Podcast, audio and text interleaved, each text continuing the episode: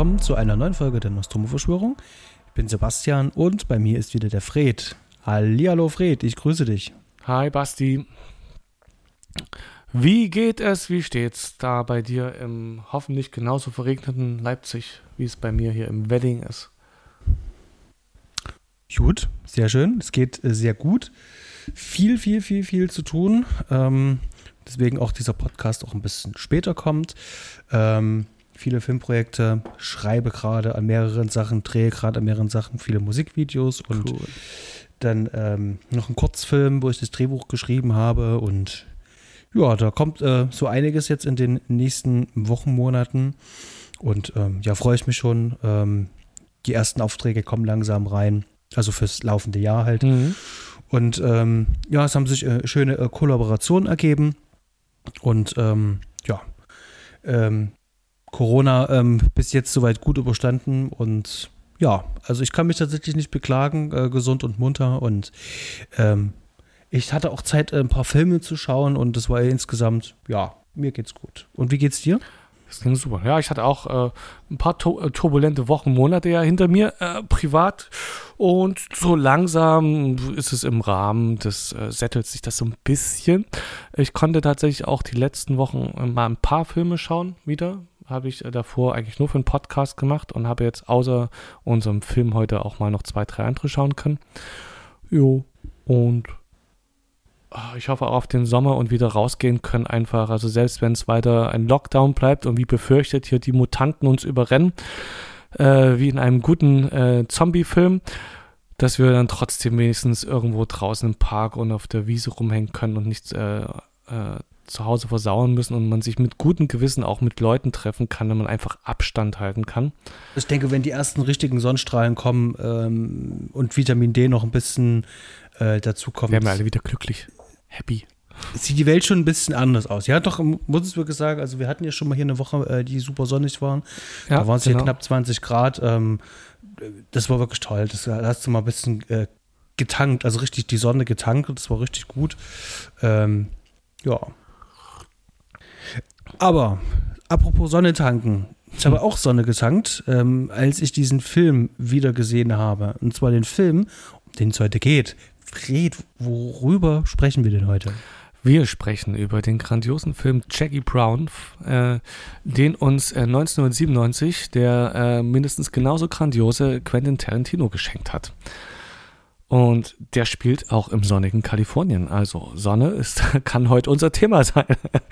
Äh, ja, äh, auf jeden Fall. Ähm, genau. Äh, Jackie Brown, ähm, wie ist ähm, bei Letterboxd schon geschrieben habe, ähm, wahrscheinlich der äh, von Tarantino äh, wirklich so äh, unterschätzteste Film. Mhm. Äh, ich nehme das so in der Bubble wahr, der wird ganz gerne ausgelassen von einigen Leuten und ähm, auch unterschiedlich auch aufgenommen. Ähm, da ist nichts Schlechtes dabei, aber äh, das schwankt zwischen Mittelmaß und richtig gut. Und mhm. ähm, ja, wir versuchen heute mal rauszufinden, äh, wie uns denn der Film gefallen hat. Ähm, ob er uns überhaupt gefallen hat und ähm, was den Film so besprechenswert macht. Gehen wir heute auf eine kleine Reise. Das tun wir. Jackie Brown aus dem Jahre 97, wie du es so, äh, so schön gesagt hast. Ähm, und wir haben hier eine wahnsinnig tolle äh, äh Besetzung äh, in diesem Film. Das übernehme ich doch gern. Äh, also nehmen wir erstmal die äh, prominente Besetzung, den Cast, den wir vor der Kamera sehen. Und da haben wir als ähm, in der Titelrolle haben wir Pam Creer, die spielt die Jackie Brown.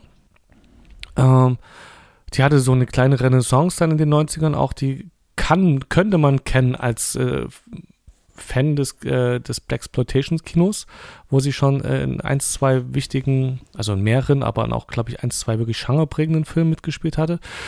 Dann haben wir ähm, den wesentlich bekannteren und auch noch aktuell wahnsinnig aktiven Samuel Jackson in äh, der Rolle des Odell Robbie, einem, ja, einem Gangster, wo man nicht genau, also schon so auf mittlere Schiene, kein klein, kein super Kleinkrimineller, aber irgendwie doch auch, werden wir dann sehen, bei mhm. der Story, um einzuschätzen. Dann haben wir Robert Foster ähm, als Max Cherry, äh, äh, einem äh, Kautions, Kautions, Kautionssteller, ein ähm, jetzt habe ich Kautionsagent, glaube ich, ähm, kennt man, also die, äh, wer ein Colt für alle Fälle gern gesehen hat, äh, damals, dann ähm, war die Chefin von äh, Colt Sievers, äh, äh, die Kaution immer gestellt hat und dann die Kopfgeldjäger, also Colt Sievers eingestellt hat.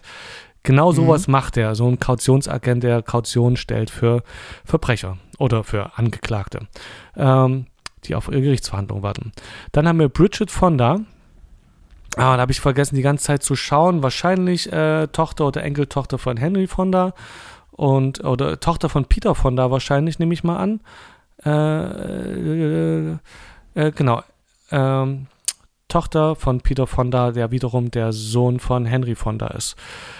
Mhm. Äh, beides großartige Schauspieler, besonders Henry Fonda mag ich sehr und äh, Bridget Fonda habe ich vergessen, in die Filmhistorie zu schauen, woher ich die eigentlich kenn kenne. Weil ich sie kennen muss. Na, die, na, die hatte hier sowas wie ähm, weiblich ledig jung sucht gemacht. Mhm. Daran kann ich mich noch entsinnen. Und äh, ach du, da war so viel Zeugs da dabei. Äh, Genau, vor Armee der allem- Finsternis. Ähm, So viel Code Zeugs Lamina. vor allem, ne? Part ja, und 3. dann nicht zu ja, zwei Millionen Dollar Trinkgeld und sowas. Also in den 90ern hatte sie da wirklich ganz schön viel ähm, äh, Zeugs gemacht und dann ist Anfang 2000 dann, ähm, ja, war es das dann halt. Hat Irgendwie sie war's sich zurückgezogen. Genau. Okay, äh, und tada, für Casco. Dann haben wir einen Schauspieler, den ich auch wahnsinnig, also gern sehe. Äh, Michael Keaton. Der, Ja, ein- der einzig wahre Batman. So ist es, genau so sehe ich das auch. ich muss sagen, ich mag äh, die ähm, Christopher Nolan Batman-Filme, die mag ich schon, aber Michael Keaton ist einfach der Batman meines Herzens. Mhm. Ähm, aber und auch der Birdman meines Herzens. Äh, kleine Filmempfehlung, wer es noch nicht gesehen hat. Birdman, absolut großartig. Dann haben wir den, äh, äh, einen der wichtigsten Schauspieler, die es überhaupt je gab und auch die äh, stark diskutierten äh, Tisten ist Robert De Niro. Bekannt durch sein Method Acting in den 70ern und durch seinen äh, Karriereabstieg ab den 90ern, wo man dann nicht mehr weiß, spielt er jetzt überhaupt noch einen Film mit oder ist das nur noch Fernsehproduktionen, die da eigentlich laufen. Ähm, und trotzdem einfach jemand, den man prinzipiell einfach nur vor die Kamera stellt und das Gesicht kann man sich einfach schon mal angucken. Dann haben wir Michael Bowen, äh, kann ich gerade nicht zuordnen. Äh, Chris Tucker wollte ich noch sagen, auf jeden Fall. Chris Tucker, Mhm. Ich, äh, meine erste Begegnung mit Chris Tucker war im fünften Element als durchgedrehter Moderator von irgendwas. Das war doch Chris, war das Chris Tucker? Ne, der hat doch hier mit, äh, ähm, Dings, äh, mit Jackie Chan zusammen gespielt. Auf jeden Fall mit Jackie Chan in äh, Rush Hour. Mhm. Oh, den habe ich mit meiner Schwester im Kino gesehen. Das waren witzige Zeiten. Und, äh, ähm, und ich glaube, der hat im, im fünften Element mitgespielt, ähm, diesen durchgedrehten, äh, lustig kostümierten ähm, Moderator da. Aber äh, in jemanden, dem ich eigentlich auch prinzipiell mag, wenn ich ihn sehe.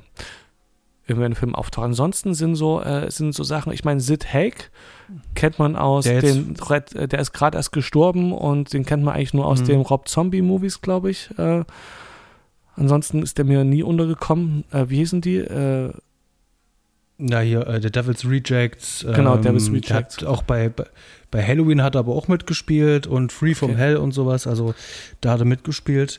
Und vielleicht noch Denise Crosby noch erwähnen. Äh, die durften einige Trekkies hier noch kennen. Die hat in der ersten Staffel Next Generation hat sie ja mitgespielt. Da war sie die Tascha Yar.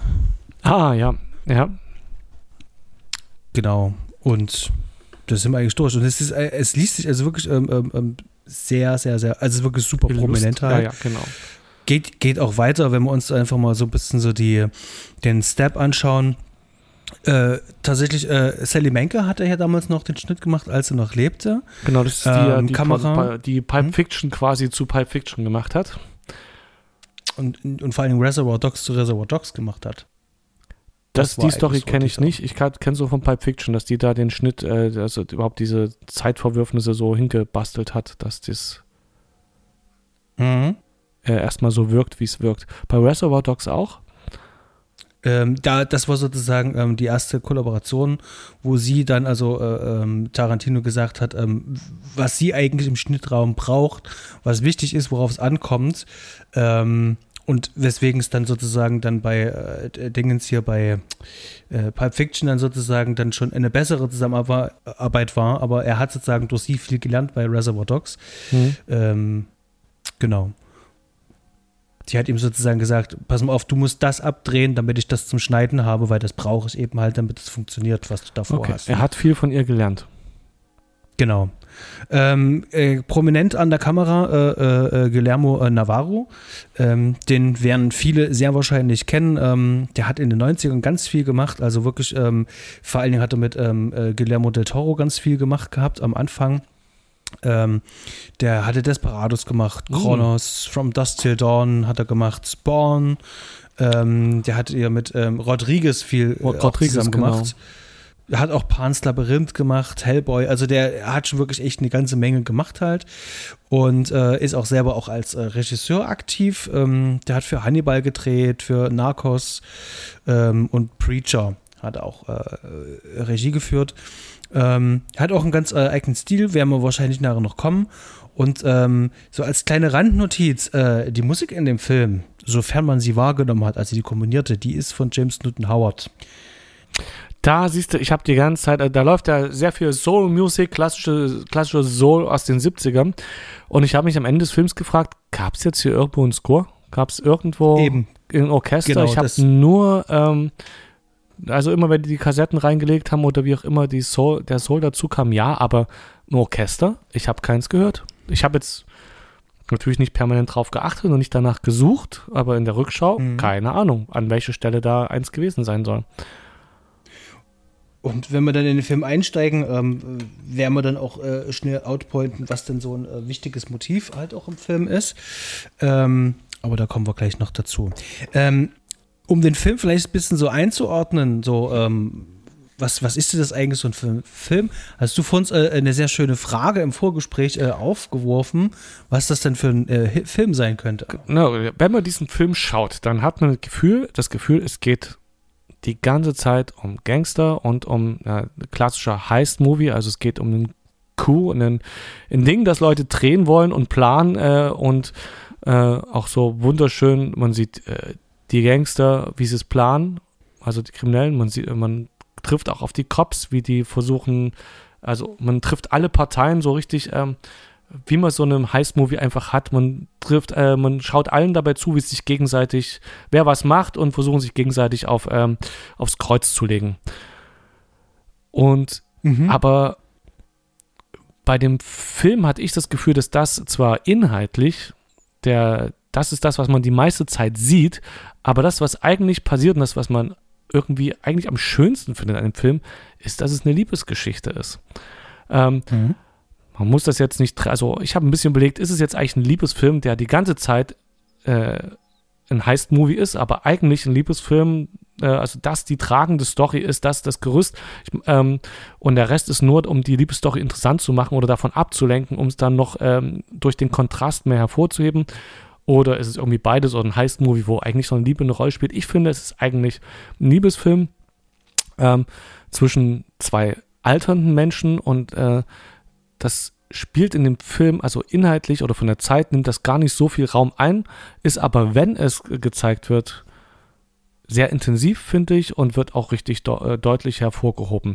Das ist zwischen äh, Jackie Brown, äh, die eben als kleinkriminelle äh, Helferin da irgendwie alle versucht auszutricksen in dem Film und ihrem Kautionsagenten Max Foster und die treffen da aufeinander und das wird schön ruhig gezeigt, wo, äh, wo, äh, wo man so ein bisschen die Funken schon äh, richtig äh, äh sprühen sieht. Und da wird dann später nochmal drauf hingewiesen, es wird auch mehr oder explizit äh, die Verbindung von beiden aufgezeigt. Und am Ende geht es quasi ja auch nochmal darum, den Film, aber das war's, es wird so zwei, dreimal in dem Film und diesem zweieinhalb Stunden langen Film ist das ein Thema. Und die meiste Zeit ist ein Heist-Movie. Aber in meinen Augen ist das ein Liebesfilm, der die ganze Zeit nicht zeigt, dass er einer ist. Mhm. Ist keine steile These, sondern gehe ich mit. Ähm, sehr ambivalent. Ähm, ich äh, denke äh, zu wissen, oder besser gesagt, nein, Quatsch. Ich äh, habe das Buch nicht gelesen. aber wir reden von einem Kriminalautor, der das Buch, also zumindest Mhm. die, die Vorlage geschrieben Haben hat. wir Rum Kann man Punch? davon ausgehen, Äh, wir haben wir noch nicht Punch, gesagt. genau. Der Rum Punch heißt der Roman. Ich habe ihn auch nicht gelesen. Mhm. Ja. Und, und, und äh, ähm, ist von El Elmore äh, Leonard ist der äh, geschrieben halt. Und ich gehe davon aus, dadurch, dass er ja ein Kriminalromanautor äh, Romanautor ist, dass das Ganze ja natürlich halt auch, äh, auch so angelegt war. Das heißt, also es geht eher um den Heist-Movie und ähm, so wie ich ähm, Tarantino einschätze, der diese äh, Blaxploitation-Elemente mit eingebaut hat, wird er eben halt auch diese Liebesgeschichte da ausgebaut haben. Ähm, und dass die Motivationen für die jeweiligen Charaktere dann äh, vor allen Dingen auch äh, gut fundiert und begründet sind. Also ich denke, es ist sicher schon im Roman angelegt, aber wie gesagt, das ist jetzt nur Vermutung ähm, für die lieben Zuhörer, die das Buch hier gelesen haben. Da wäre es tatsächlich mal interessant, ähm, inwieweit sich der äh, Film da unterscheidet vom Buch. Ähm, haut uns das einfach mal in äh, Kommentare auf Social Media, das würde mich auch mal interessieren. In dem Fall können wir jetzt ja bloß vermuten.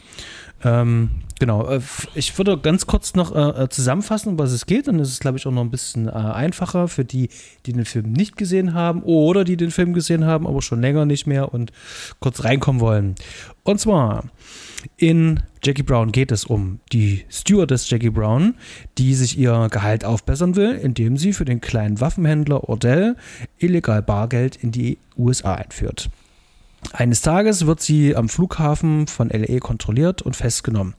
Nun soll sie mithelfen, Ordell auffliegen zu lassen, doch Jackie heckt ihren eigenen Plan aus, wie sie Gangster und Fahnder gegeneinander ausspielen und eine halbe Million Dollar in ihre eigene Tasche stecken kann. Ich habe mir Notizen zu dem Film gemacht, während ich den Film geschaut habe und nach einer halben Stunde hörten diese Notizen auf, weil dieser Film mich so eingesaugt hat. Aber äh, vielleicht äh, ähm, zur Unterstützung für euch ähm, auf der Seite, die verlinken wir euch dann auch hier unten äh, in den Show Notes, ähm, film-grab.com. Könnt ihr nach Jackie Brown suchen und äh, da findet ihr sozusagen ähm, die Movie Stills äh, in chronologischer Reihenfolge des Films äh, äh, äh, drinne. Das heißt also, wir hangeln uns jetzt auch ein bisschen so an diesen Szenen ein bisschen durch. Und ähm, das Schöne an äh, Film Grab ist, ähm, ihr könnt äh, gerade alles, was so stilistische Motive sind, ne, besser nachlesen. Das heißt also, wenn wir jetzt hier über bestimmte Szenen sprechen oder mal ganz kurz über das Licht oder sonst irgendwas, könnt ihr da auch wirklich mit nachschauen und mal mit draufschauen. Also, falls euch das interessiert, wie gesagt, verlinke es euch. Ähm, ich habe mir als erstes aufgeschrieben, noch bevor der Film losgeht, also noch bevor die Credits kommen, ist schon die Musik zu hören. Mhm. Das heißt also, der Film fängt sofort prominent oder bevor der Film anfängt, fängt die Musik schon an. Und äh, das ist ähm, der Haupttreiber dieses gesamten Films ist die Musik. Und mir geht auch wirklich, seit ich den Film gesehen habe, ich schwöre dir es, Mhm. geht dieser Soundtrack nicht mehr aus dem Kopf. Also Strawberry Letter ähm, klingelt den ganzen Tag in meinem Kopf. Ähm, und der Film nutzt äh, ähm, die Musik ähm, wirklich gezielt, äh, um Stimmungen ähm, ähm, Mhm. zu, zu, zu äh, kreieren, zu schaffen, die Charaktere noch mehr Tiefe zu geben, ähm, Szenen vor allen Dingen auch ähm, ähm, auszufüllen und ähm, dadurch, dass das noch vor den Credits kommt, noch bevor irgendwie die, die erste Einstellung zu sehen ist, ähm, wo ähm, Pam Grier hier auf diesem Rollband so prominent sozusagen langfährt und wir diesen Parallax-Shot haben, ähm, ist das, äh, äh, äh, ist das schon, schon zu hören. Ähm, also hier äh, schon mal deutlich zu machen, Achtung, Musik ist in dem Film super wichtig und ist auch ein Schlüsselelement.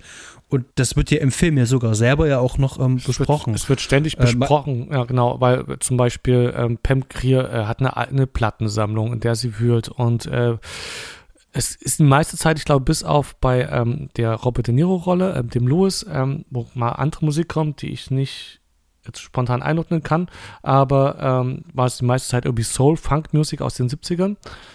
Mhm.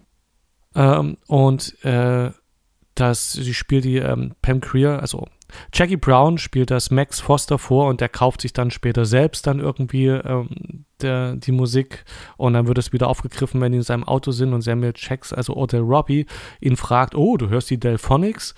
Ja, ziemlich gute Musik. Ähm, Mhm. ja, es ist, äh, es ist sehr präsent. Die Musik wird auch präsent eingesetzt. Also, so, ähm, ist ja bei Tarantino, kennen wir alle von Tarantino, dass der immer eine krasse äh, Musikauswahl hat. Äh, Pulp Fiction ähm, und Kill ich habe immer Kill Bill, habe ich es genau im Kopf. Ähm, und aber im, im, Vergleich zu diesem Film ist diesmal ähm, die Musikauswahl, finde ich, sehr relativ eindimensional. Weil während du sonst irgendwie durch Breite durch die Genres hast oder ein, größere, ein größeres Spektrum auch an Stimmung in der Musik hast, in anderen Filmen von Tarantino ist es ja halt wirklich quasi durchgehend, berichtige mich, falls ich was vergessen habe, aber durchgehend so Funk, Soul und hat so einen, immer einen relativ ähnlichen Vibe, könnte man sagen. Mhm. Ähm, eine Frage an dich, du hast gerade gesagt Parallax-Shot und falls du es mir schon mal erklärt hast, verzeih, habe ich das vergessen. Pam Grier, Parallax-Shot. Hm? Was ähm, ist das? Ein Parallax-Shot ist eigentlich, ähm, du verfolgst, du trackst, es ist ein Tracking-Shot, du folgst sozusagen Objekt und bleibst aber sozusagen auf einer Linie mit dem Objekt, während sich sozusagen. Also so, dass sich die Umgebung bewegt. Die Umgebung bewegt sich, aber die Person bleibt stehen. Hm. Und das ist sozusagen Parallax-Shot. Da gibt es ähm, ähm, coole Sachen. Ähm, gibt auch, äh, ich überlege gerade, wie der heißt. Äh, der, der hat das, äh, ähm, das ist so ein YouTuber, wie heißt der denn nur? Äh, Make Art Now heißt er. Hm. Und Typ ist sicherlich sehr streitbar, aber der macht äh, ziemlich viele ähm, ähm, Nightshots in LE. Ja. Da gibt's so diese, äh, diese komischen Roller ähm, mit äh, diese Elektroroller. Ähm, da stellst du dich halt einfach bloß drauf, es hat nur zwei Reifen halt. Und dann setzt er, äh, hat er seine Kamera in der Hand äh, auf Gimbal und macht dann Parallax-Shots äh, von der Night Skyline von LE halt. Und das ist super stunning. Ja. Ähm, und hier jetzt in dem Fall ganz klassischer Parallax-Tracking-Shot. Okay. Gut. Genau. Und ähm, weil wir gerade bei Musik sind und das ja auch so prominent ist, habe ich mir auch aufgeschrieben und das ist ähm, und das ist so, das ist so richtig typisch Tarantino und zwar ähm, in diesem Song, ähm, das ist ja ähm, hier, wie heißt der? Ähm, ähm, 110th Street, ist es der oder? Genau, ja, hm? ja, ja der ist das, damit fängt der Film an. Da kommt irgendwann im, im Song wie so ein kleines Glockenspiel und dann öffnet sich dieser Song. Und bei diesem Glockenspiel wird auch der Titel Jackie Brown eröffnet. Also der ist dann eingeblendet. Das ist kein Zufall. Also das ist ähm, bewusst so gewollt und ähm, äh, der hat mir sozusagen innerhalb von einer Minute schon klar gemacht, alles klar, die Musik ist hier wichtig. Ganz klar ja. ähm, möchte ich den Film auch mit so einem äh, 70er Jahre ähm, Retro-Charme auch versehen gelingt ihn auch an vielen Stellen, aber mit der Musik setzt er da gleich den Ton. Und ähm, ja. Ich erinnere mich düster, sowas gelesen haben, dass Tarantino prinzipiell auch schon beim Drehbuchschreiben oft schon weiß, welche Musik er da wie einsetzen wird und das äh, schon immer so sehr symbiotisch zusammenbastelt und dass das nichts ist, nachdem das Drehbuch da ist, äh, dann mhm. später überlegt wird, wo passt was hin, sondern dass ähm, Musik von ja. Anfang an eine starke Rolle spielt, schon bei der Entstehung, bei der, in der Kreativphase, Erschaffensphase. Ja, gehe ich tatsächlich sogar auch mit, macht auch Sinn. Also ähm, ich, äh, das hat erinnere mich düster. Ich möchte jetzt so Pseudo wissen, dass ich das mal gelesen habe. Nee, das ist, ist tatsächlich so und ich finde, das macht auch Sinn. Also mir geht es selber beim Schreiben so, es gibt natürlich ganz klar, ähm, du, du schreibst erstmal runter. Da gibt es aber bestimmte Szenen, die brauchen noch Leben. Ja. Die müssen noch atmen. Ähm, und da ist es bei mir manchmal so, ähm, es gibt ja verschiedene Seiten. Eine, ähm, da bezahle ich monatlich Geld dafür, dass ich sozusagen royalty-free ähm, ähm, ähm, Music äh, downloaden kann mhm. und bezahle halt eine bestimmte Summe. Da kann ich nach Genres suchen, da kann ich nach bestimmten äh, Instrumenten suchen. Und äh, wenn ich weiß, ich habe eine Szene, äh, da brauche, da weiß ich, da, da, werde ich Musik brauchen und die wird ein Schlüssel sein. Dann höre ich mich durch die Listen so durch, bis ich einen Song ausgefunden habe und sage so, mhm. okay, der passt super zu dieser Szene. Und dann höre ich mir den Song an und schreibe zu diesem Song so ein bisschen die Szene und kann da schon ein bisschen orchestrieren. Denn, jetzt kommt ja das perfide, du kannst, je nachdem, ob gesprochen wird oder nicht, den Song am Set laufen lassen während die dann, dann spielen, meinetwegen eine Liebesszene, und du hast dann dazu äh, ähm, diesen Song, sodass du Bewegungen, so fließende Bewegungen, mhm. ähm, ähm, passend zur Musik machen kannst, zum Beat, zum Takt, äh, ähm, zur Harmonie und ähm, da kriegst du einen richtig schönen Flow rein. Und ich finde das immer super spannend und viele ähm, ähm, ähm, unterschätzen das halt, aber ich finde das ganz, ganz, ganz wichtig und essentiell. Und genauso macht das er eben halt hier auch. Also wenn die irgendwo Musik hören, dann hören die die Musik eben halt auch da und er will auch, dass die da auch direkt drauf reagieren. Hm. Ich weiß, äh, von äh, bei Spielmelodie vom Tod war das ja auch so, dass Ennio Morricone und Sergio Leone erst die Musik geschrieben haben und die Themen für die einzelnen Akteure da drin und das dann am Set, auch bei der Bahnhofszene, glaube ich, an mich, dass dann eben einfach die Musik lief, damit alle Bewegungen, alle Leute, die da rumlaufen, dass die eben passen, dass es zur Musik sich bewegen und das alles ein harmonisches Ganzes ergibt. Mhm. Wir haben viel über Musik geredet. Ähm, äh, lass uns doch mal über äh, Girls äh, with Machine Guns mal reden. Äh, nachdem wir sozusagen Chicks, Jackie Brown jetzt Chicks Guns. gesehen haben, äh, Chicks and Guns, genau, nachdem wir Jackie Brown jetzt hier gesehen haben, wie sie am Flughafen ankommt, ähm, äh, haben wir einen Umschwenk und äh, lernen hier Ordell kennen und wir lernen, ähm, wie heißt der hier? Louis ähm, kennen. Louis kennen. Samuel Louis- Jackson und Robert De Niro. Genau, lernen wir kennen, wie sie sich ähm, auf so einem alten äh, ähm, Röhrenfernseher ähm, Chicks with Guns anschauen. Yep. Ähm, und da habe ich mir was aufgeschrieben, ich finde das äh, super spannend. In der Szene taucht ja dann auch noch Bridget Fonda auf. Die wird übrigens introduced, indem man ihre nackten Füße sieht. Mhm. Ja, also Die Füße spielen öfter, spielen öfter eine Rolle, genau. Genau. Ähm, aber nicht so prominent wie da. Also da ist es wirklich obvious Mhm. ähm, mit den Füßen. Ähm, und die Szene, die ist spannend. Die ist ja dafür da, um uns äh, klarzumachen, ähm, dass Ordell A ein Kleinkrimineller ist, also ein Gangster ist, ein Waffenhändler wahrscheinlich ist ähm, und cool tut. Und dann sehen wir alles klar, der braucht ja Komplizen, die werden hier eingeführt und dann hat er irgendwie noch eine Freundin. Alles noch ein bisschen dubios, aber und da fände ich wichtig, dass äh, Tarantino im Drehbuch einen Kommentar auf diese Szene selber macht. Mhm. Das fand ich so spannend.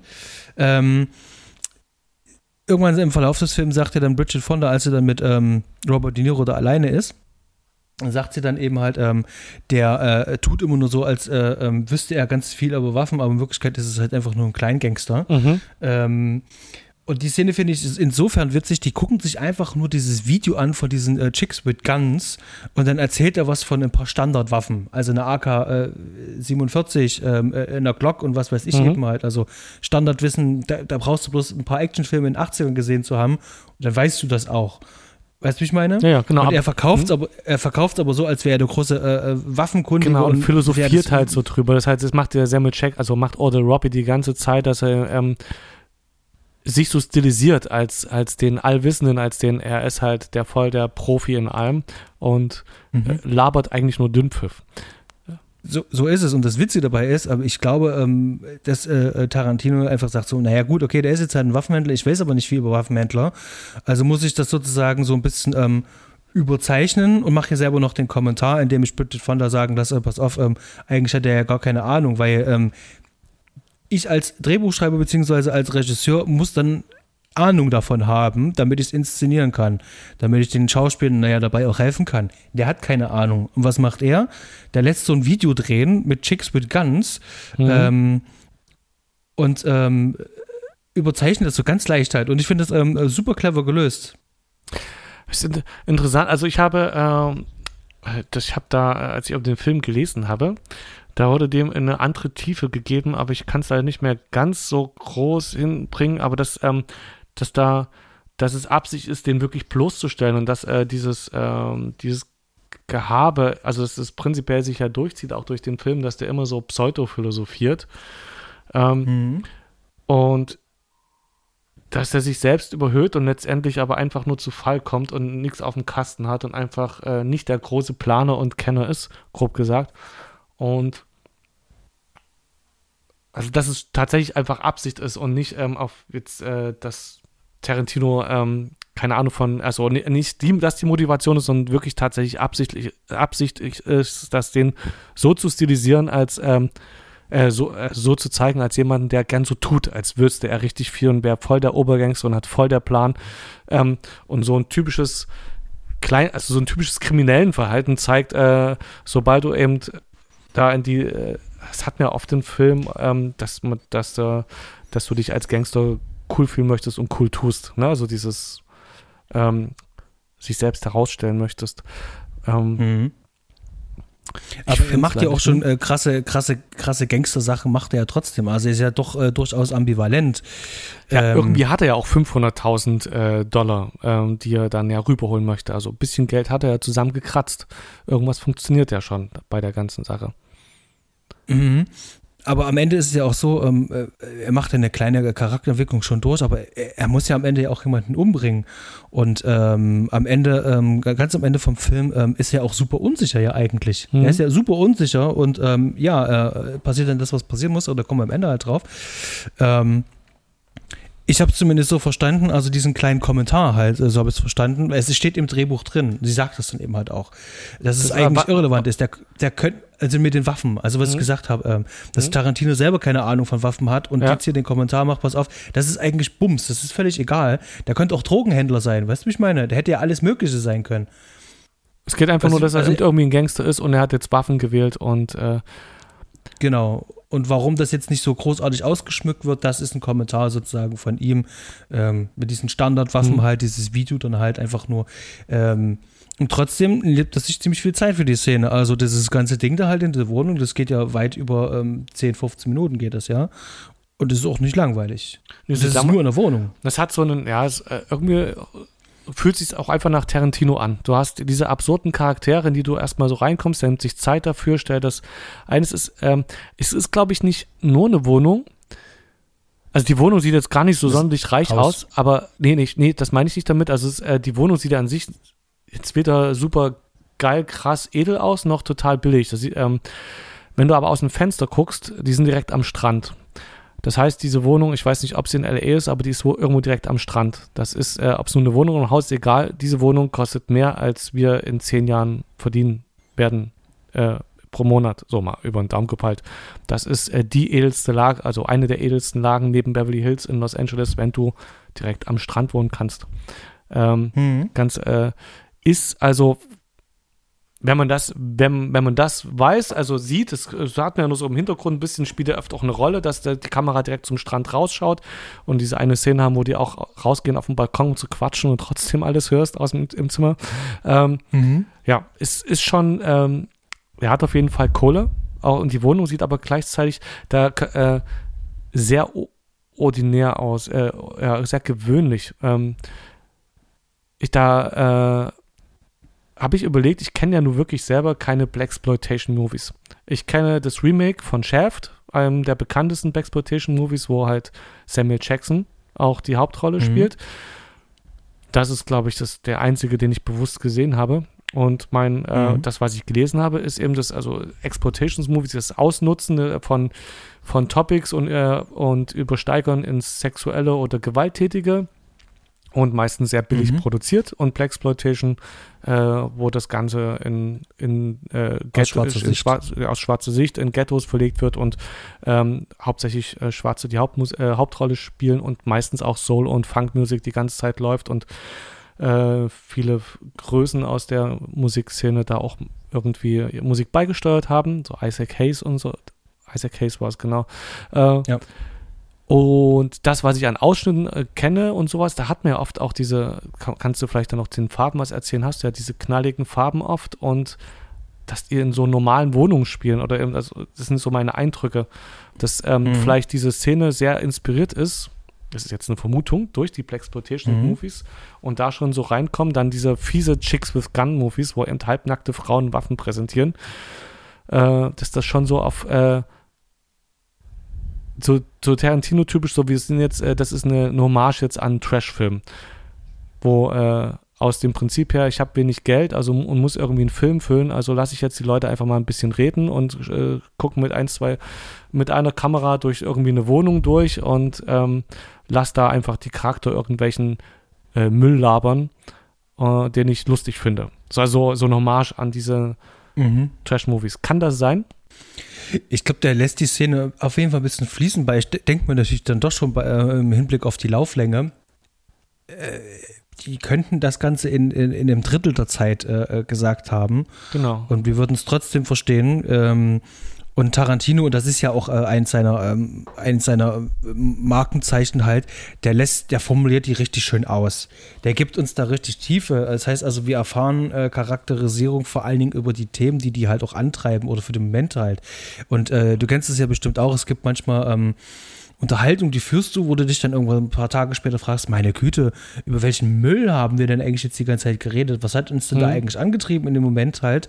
Aber das ist halt der Moment, äh, der wird das so schön eingefangen. Du siehst dann eben halt auch, ähm, wie die, die Verhältnisse halt sind. Also gerade äh, äh der äh, Samuel Jackson und Bridget Fonda halt, äh, dieses das Telefon klingelt und wer geht dann halt hin und ähm, wie äh, agieren die halt miteinander, die Konstellationen untereinander, wo du genau weißt, okay, ähm, das ist alles noch nicht so ganz klar für mich halt. Also es stellen sich für mich Fragen, die der Film dann Stück für Stück im Film dann halt auch beantwortet.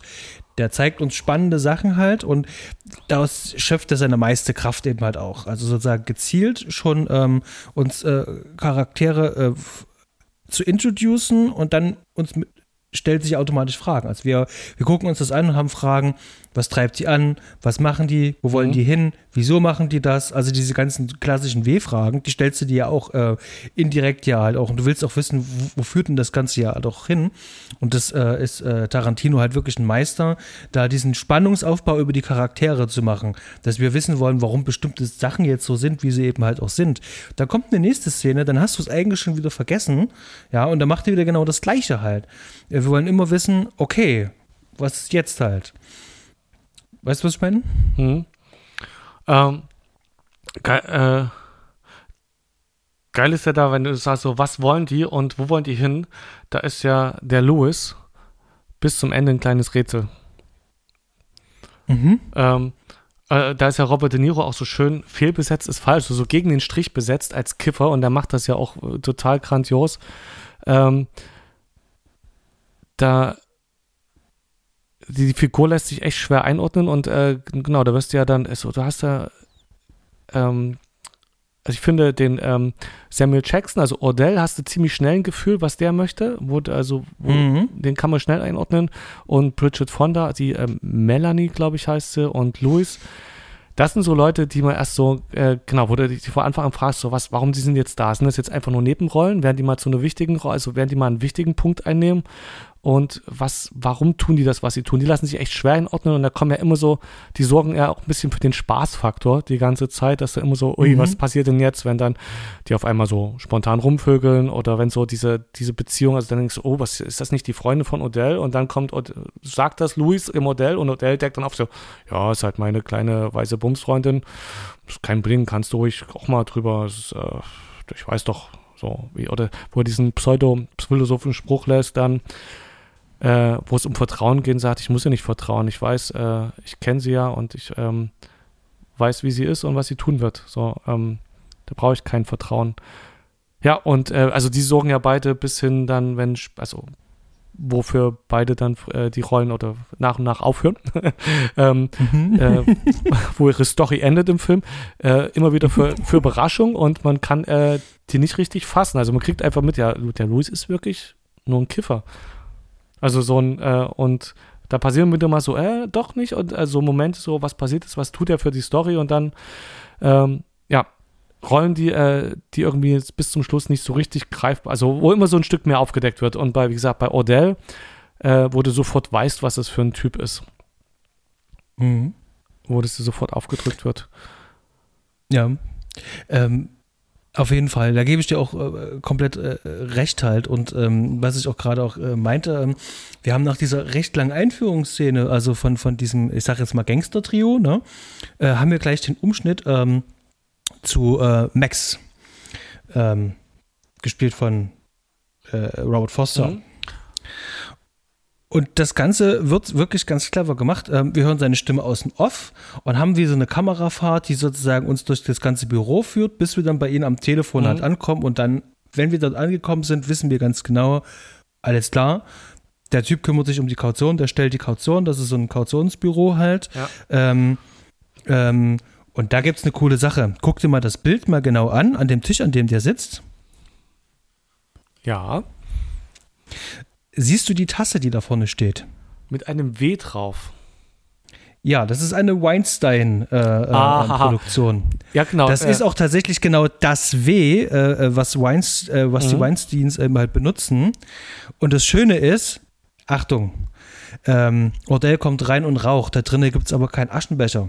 Also bietet er ihm diese Tasche an, um da rein zu aschen. Mhm. Stimmt. Also es, äh, der darf in die Wein. Dieser Film, dieser Film bringt euch entweder viel Asche ein oder aber ich halte die Weinsteins für Müll.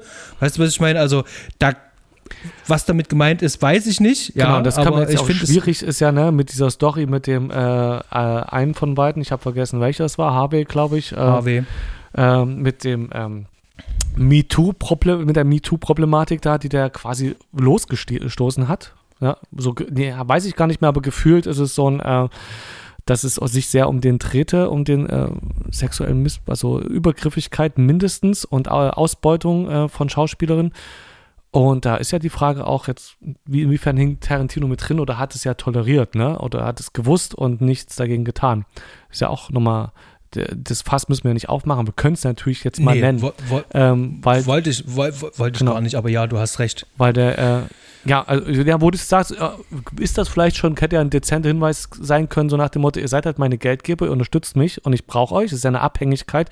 Tarantino, also in dem Maßen, wo der jetzt zum Beispiel Filme dreht, was er da für ein Budget auch braucht, das kann er wahrscheinlich auch selbst nicht unbedingt aus der Portokasse bezahlen.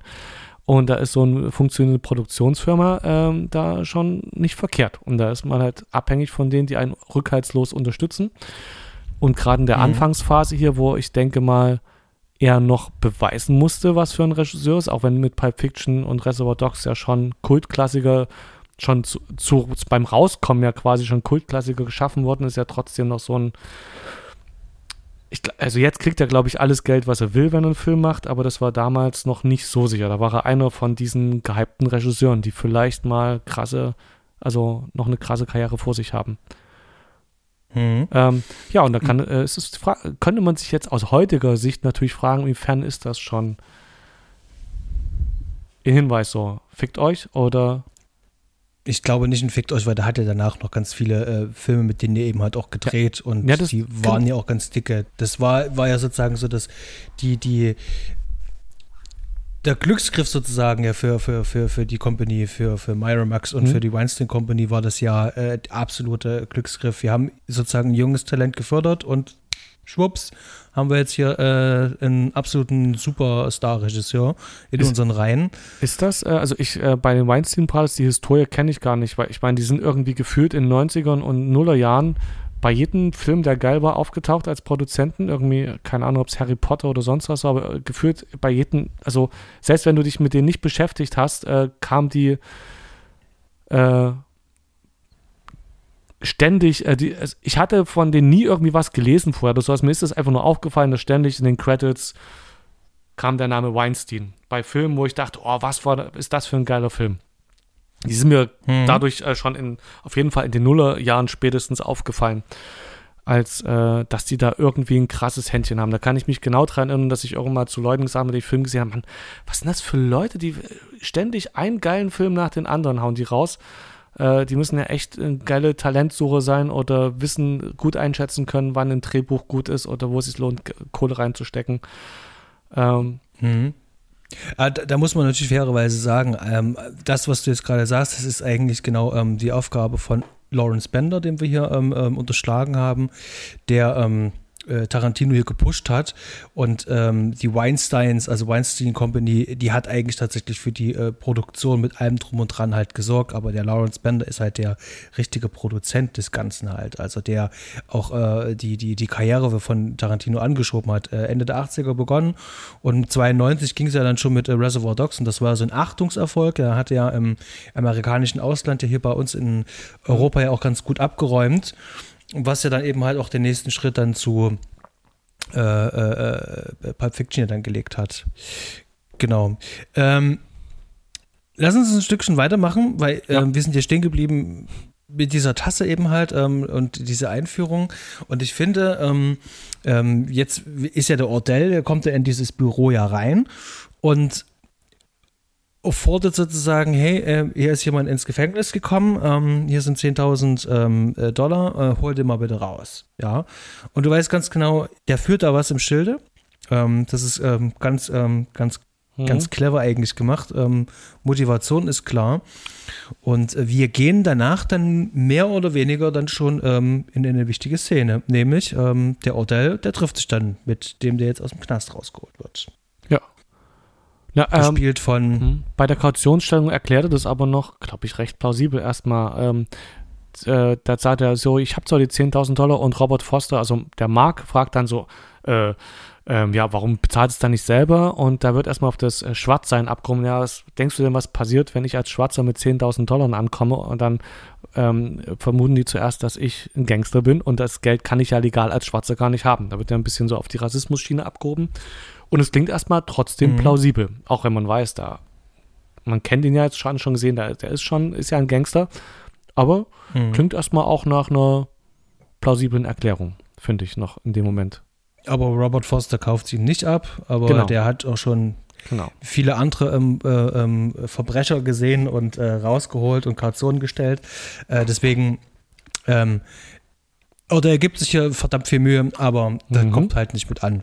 Was danach dann aber tatsächlich wirklich äh, krass ankommt, äh, was ich auch bemerkenswert fand, und der Film schafft es mit einer einzigen Einstellung in mir zu evozieren, okay, ähm, der ähm, Typ, den er jetzt trifft, äh, den äh, Beaumont Livingston, ähm, für Chris Tucker gespielt, der wird gleich sterben. Ähm, und ich. Oh, erzähl mal. Ich, also wirklich, ähm, es geht erstmal los, der ruft ihn an ähm, und du siehst sozusagen nur die Lippen von ähm, Samuel L. Jackson. Hm. Du hast sozusagen äh, diesen äh, äh, äh Close-Up und danach hast du diesen, diesen weißen Hotelgang und er kommt komplett in Schwarz an. Die ganze Zeit hat er immer irgendwelche verrückten Farben mhm. ähm, oder weiße mhm. Klamotten an, aber nicht mhm. schwarz. Und jetzt ist es sozusagen eins mit der Nacht. Ähm, das ist auch cool äh, äh, gefilmt, also die Location ist natürlich gut ausgewählt, weil alles ist weiß und du hast die zwei sch schwarzen Schauspieler. Ähm, Chris Tucker äh, hat gerade gekifft und ist oberkörperfrei, das heißt also super verletzlich. Mhm. Und dann hast du sozusagen so dieses, ich sag mal vorsichtig, äh, Army-Profil, weil der auch so diese Mütze da halt auch so trägt und das sieht so ein bisschen aus wie so eine Ne, ist wie so eine schwarze Militärmütze. Das heißt also, ich bin jetzt hier sozusagen auf Krieg aus und einfach nur durch die Wahl der Klamotten, äh, ähm, der Art und Weise, wie das Gespräch ist ähm, und was sie vor allem auch nicht anhaben, äh, da schon ähm, so eine Gewichtung zu stellen und du weißt genau, okay, das, das geht nicht gut aus. Und ähm, was ich spannend finde, dass diese Szene das äh, wirklich gelingt, so wie sie geschrieben ist. Ähm, wir wissen wahrscheinlich, der andere Typ wird, also der Beaumont wird jetzt gleich sterben. Ähm, aber wie, wie, wie, wie der Ordell das hinbekommt, ihn äh, ähm, mitzunehmen, also so eine Lügengeschichte auftischt, äh, um ihn dann gleich umbringen zu können. Ähm, es geht ja irgendwie um eine, glaube ich, eine Geld- oder Waffenübergabe und da soll er mitkommen und ihm helfen. Und, da, und dafür versucht, in den Kofferraum krabbeln. ganz genau. Und er will sozusagen nicht nur ihn, sondern auch das Publikum überzeugen, dass es glaubhaft ist, ähm, ähm, also diese ganze Szene. Und das gibt ja auch richtig Tiefe, weil wir wissen, der plant das richtig, der hat das richtig geplant. Und ähm, wir sehen ihm jetzt noch dabei zu, wie er ihn auch noch beschwichtigt und offensichtlich lügt halt. Und ja, und dann fährt er einfach kurz um den Block, fährt ähm, auf irgendeinen so ähm, Schrottplatz oder so, mhm. ähm, hält an, du hörst mal ganz kurz noch schreien und dann hörst du um die zwei Schüsse. Übrigens ähm, äh, äh, von weit weg gefilmt, also du, du siehst wirklich bloß dieses, äh, diese Leuchtblitze von ganz weit weg und die Schüsse, zwei und das war's. Mhm. Sehr schön, genau, sehr schöne Szene, weil das ja so von, äh, genau, sehr weit weg, von sehr weit oben und du siehst das Auto direkt vor der Haustür von Beaumont losfahren dann denkst du, okay, warum geht die Kamera nicht weiter? Und dann siehst du, wie das Auto dann äh, 50 Meter weiter auf dem Schrottplatz wieder hinkommt. Also ähm, hat einen sehr äh, wunderbaren, fiesen Humor. Diese Einstellung mhm. so äh, einfach nur durch die Art und Weise des Erzählens. Und äh, was mir auch aufgefallen ist, jedes Mal, wenn er einen Mord begehen will oder es vorhat oder tut, ähm, zieht er sich immer äh, die Handschuhe, die Handschuhe an. Genau. Also wirklich so dieses klassische 70er äh, Jahre Krimi-Motiv. Ähm, ähm, ja, der Mörder zieht sich die Handschuhe an, da weißt du schon Bescheid, alles klar. Mhm. Ähm, starke Szene und äh, hier ähm, äh, verbrät er dann halt auch den ähm, ähm, bei mir so prominent im Ohr äh, haftenden Strawberry Letter. Ähm, das ist ja eigentlich ein ziemlich cooler Song, also so, so ein bisschen so ein ähm, eine soulige äh, Liebesnummer, mhm. Schnulze, Schnulze nicht wirklich, aber ja doch, ein bisschen schnulzig, aber irgendwie auch cool und catchy. Und dazu dann aber halt einfach so dieser harte Kontrast mit diesem, ähm, ähm, mit diesem Mord jetzt. Ähm, das, äh, das ist ein schöner Gegensatz und es funktioniert verdammt gut. Ich kann mich an den Song leider gar nicht erinnern an der Stelle. Den muss ich mir dann gleich nochmal reinhören, nachdem du jetzt so oft erwähnt hast. Mhm, mhm. Genau. Ähm, jetzt passiert noch ein bisschen viel Kleinzeugs. Ähm, äh, wir sehen, wie Odell äh, nochmal mit ähm, Louis spricht und ihm sagt: Pass auf, äh, hier guck mal in den Kofferraum. Ähm, das ist ein Mitarbeiter, ähm, der eben halt Mist gebaut hat. Genau. Kommen wir zu einer ganz anderen wichtigen Szene, yep. nämlich ähm, Jackie Brown. Wir wollen ja wieder zu Jackie kommen. Der Film heißt ja auch Jackie Brown und die wird am Flughafen abgepasst von zwei Cops. Einer davon ist Michael Keaton, der auch irgendwie so ein bisschen wie der, der, äh, der Redelsführer von beiden, von diesem Cop-Gespann wirkt, der ähm, da die Fäden in der Hand hält. Ja, und äh, die suchen nach Geld bei ihr und wissen offensichtlich, dass sie auch Geld dabei hat. Das ist nicht Zufall, dass sie äh, sie durchsuchen, sondern die wissen genau, wonach sie suchen. Und äh, finden dann aber nicht nur Geld, sondern auch Kokain bei ihr wovon sie offensichtlich selber gar nicht wusste, dass sie das bei sich hat. Genau. Da muss ich auch ganz ehrlich sagen, ich weiß nicht, ob der Film das jetzt wirklich richtig genau oder gut erklärt hat. Ähm, ist das untergeschoben von Michael Keaton? Nee, der hat, weil der, das sieht immer so aus. Der erklärt das. Oder aber, weil. Genau, der erklärt das später. Oh, der, der Film erklärt das später. In der Szene habe ich auch erst gedacht, so, das, was man in solchen Filmen öfter hat, dass Michael Keaton so, ups, ein Koksbeutel, also so, äh, so aus der eigenen Tasche mhm. gezogen, oh, habe ich gefunden. Aber der erklärt es ja später mit, äh, mit Ordell zusammen, dass der sagt, irgendwie für einen anderen Typen ist diese, sind diese Drogen geliefert worden. Und sie wiederholt das auch nochmal. Also es ist wirklich ein, ähm, also dass zumindest sie das glaubt, dass es nicht von den Cops untergeschoben wurde, sondern dass äh, äh, das auf irgendeinen anderen Typen, für den eine Lieferung gewesen sein muss, ähm, mhm. zurückzuführen und sie wusste und davon nichts. Und, äh, und äh, möglicherweise auch Odell nicht wirklich. Der nimmt das, glaube ich, wenn ich mich erinnere, in der Szene so wie, ja, ja, ist klar, da hat wahrscheinlich der wieder Koks noch mit, mit reingepackt oder so. Das passiert halt mal. Wusste ich halt auch nicht. So in der Art. Wird es dann später erklärt. Hm, okay, gut. Dann, ja, so habe ich es mir irgendwo zusammengereimt, war mir jetzt nicht ganz sicher. Genau. Aber ähm, wie gesagt, in diesem äh, gesamten Zusammenhang wird sie dann halt nur ähm, ähm, verhaftet, ähm, muss ins Gefängnis. Ähm, es wird eine Kaution für sie ähm, festgelegt. da sehen wir dann halt auch, der den Richter spielt, jetzt hier den äh, Take, der Verstorbene. genau, äh, wie heißt, charmant. Wie ist der nochmal? Sithake. Sithake. Oh, Entschuldigung, ich hab's. Äh, ja, das ist genau. Ja, da. Ich wusste nämlich gar nicht, welche Rolle der spielt. Jetzt, ich habe es nur im Cast gesehen. Ja, ist, der ist mir im Film nur, mhm. äh, ist mir das Gesicht. Da ich das Gesicht kenne ich und dann ging, waren die anderen Sachen aber interessanter. Da ist er also. Genau. Und äh, diese, die staatliche Verteidigerin da halt von ihr spielt mit allem drum und dran, ähm, das ist Denise Crosby, von der wir uns auch gesprochen haben. Also alles in dieser mhm. Gerichtsszene. Mhm. Genau. Ähm, Odell ähm, ähm, ruft dann wieder an bei, bei Max, sagt hier, äh, pass mal auf, äh, die 10.000, die ich dir gegeben habe, ähm, ja, die kannst du gleich mal für Jackie nehmen.